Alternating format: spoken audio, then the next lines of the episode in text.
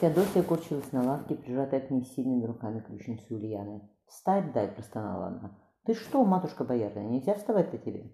«Открой о, окно, воздуха дай глотнуть». «Да к мыльня, нельзя к окну взяться недуменно», – отозвалась ключица. «Еще и ливень какой, гром с молнией. Ты дыши, дыши, палки-то, не сжимайся». Дышала бы, было бы чем, огрызнувшись, Феодосия взвизгнула. Боль раскаленным кольцом охватила поясницу. «Матушка тужит тебя?» Иван удерживая на лавке. «Ну ты терпи, подвиг дело не быстрое. Поторопишься, так порвешься вся, что сзади, что спереди». «Так терпеть-то когда, как, когда боль такая, ровно над вешу». Иисус терпел и нам велел. Наставительно сказала ключница. «Я в этом райском саду согрешила, а нам за грех до скончания веков платить. Мужик утерся да и в сторону, а нам страдать.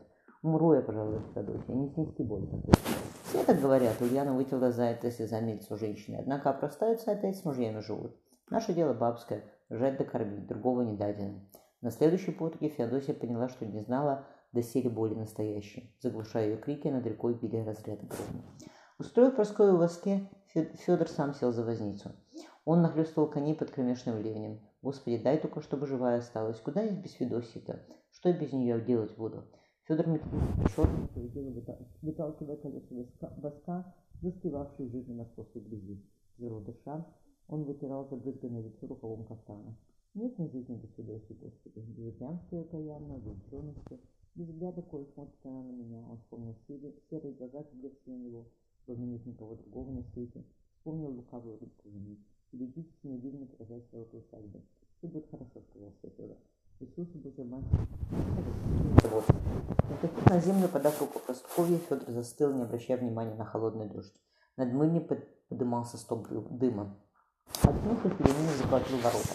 Отбросив с дороги слугу, Федор побежал через двор к мыльне. Проскоя поспешила следом. Высадив ударом ноги дверь, боярин воевался в низкую, засланную дымом комнатушку. Ключница Ульяна лежала на полу без памяти. Феодосия, упираясь руками в стену, поставила сквозь зубы. «Федосия!» – бросился к ней Федор. «Федя!» – жена обмакла у него в руках. «Ты приехал!» «Откуда дым-то?» – потормошил ее Федор. Молния ударила, с трудом поговорила Феодосия, открывая глаз. Вон в тот угор. Пожар занялся. Пожар занялся, Ульяна и сомлела. Я ничего, мне на ногах легче, не так болит. Ты, матушка, простаешься скоро. Прасковья опустилась на колени. Не торопись только, головка внизу. Сейчас медленно дело пойдет. Потерпи, Федосеюшка. Ты что, Федор, стоишь истуканом? Неси жену в терем. Али хочешь, чтобы на пепелище нарожала? Феодосия через силу улыбнулась. Вот, приговорила Прасковья, повисил мужа на спине. Она у него богатырская, все снесет. В тереме Прасковья погнала девок за горячей водой холстами. Федор сзади обхватил. Она усадила Федосию на край кровати. Ты, матушка, как тоже тебя, так бери руки мужнины. Он там на то и есть, чтобы тебе помогать. Полив ладони маслом, Прасковья наклонилась к роженице. Головка-то пролезлась, довольно сказала она. Темные волосики в отца. Жжет, закачала Федосия. Больно, ой, как больно. Прасковья, отпусти меня, не неволь, замылился Федор. Не могу я видеть ее мучения. Ты что, боярин, не муж ей, что ли? Жестко ответила ему сестра. Твоя жена твое дитя рожает, плоть и кровь твою, так будь с ней до конца.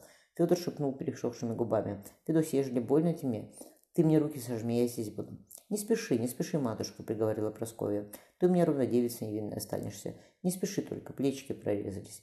Дитя, скользкое, быстрое, нырнула рыбкой в подставленные руки Прасковьи. Ловко очистив ему пальцем рот, шлепнул по низу спинки, женщина подняла младенца вверх. Дитя звонко заорало.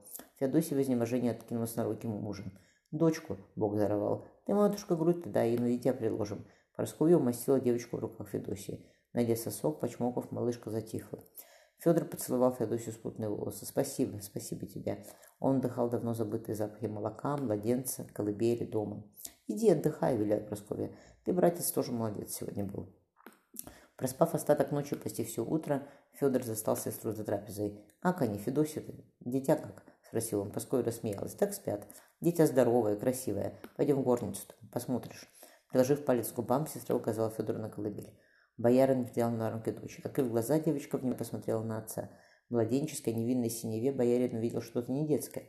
Новорожденная глядела на него прямо и даже дерзко. Она была маленькая, но крепкая, с красивой головкой, опушенной темными волосами. «Как назовем ты, дитя богоданное?»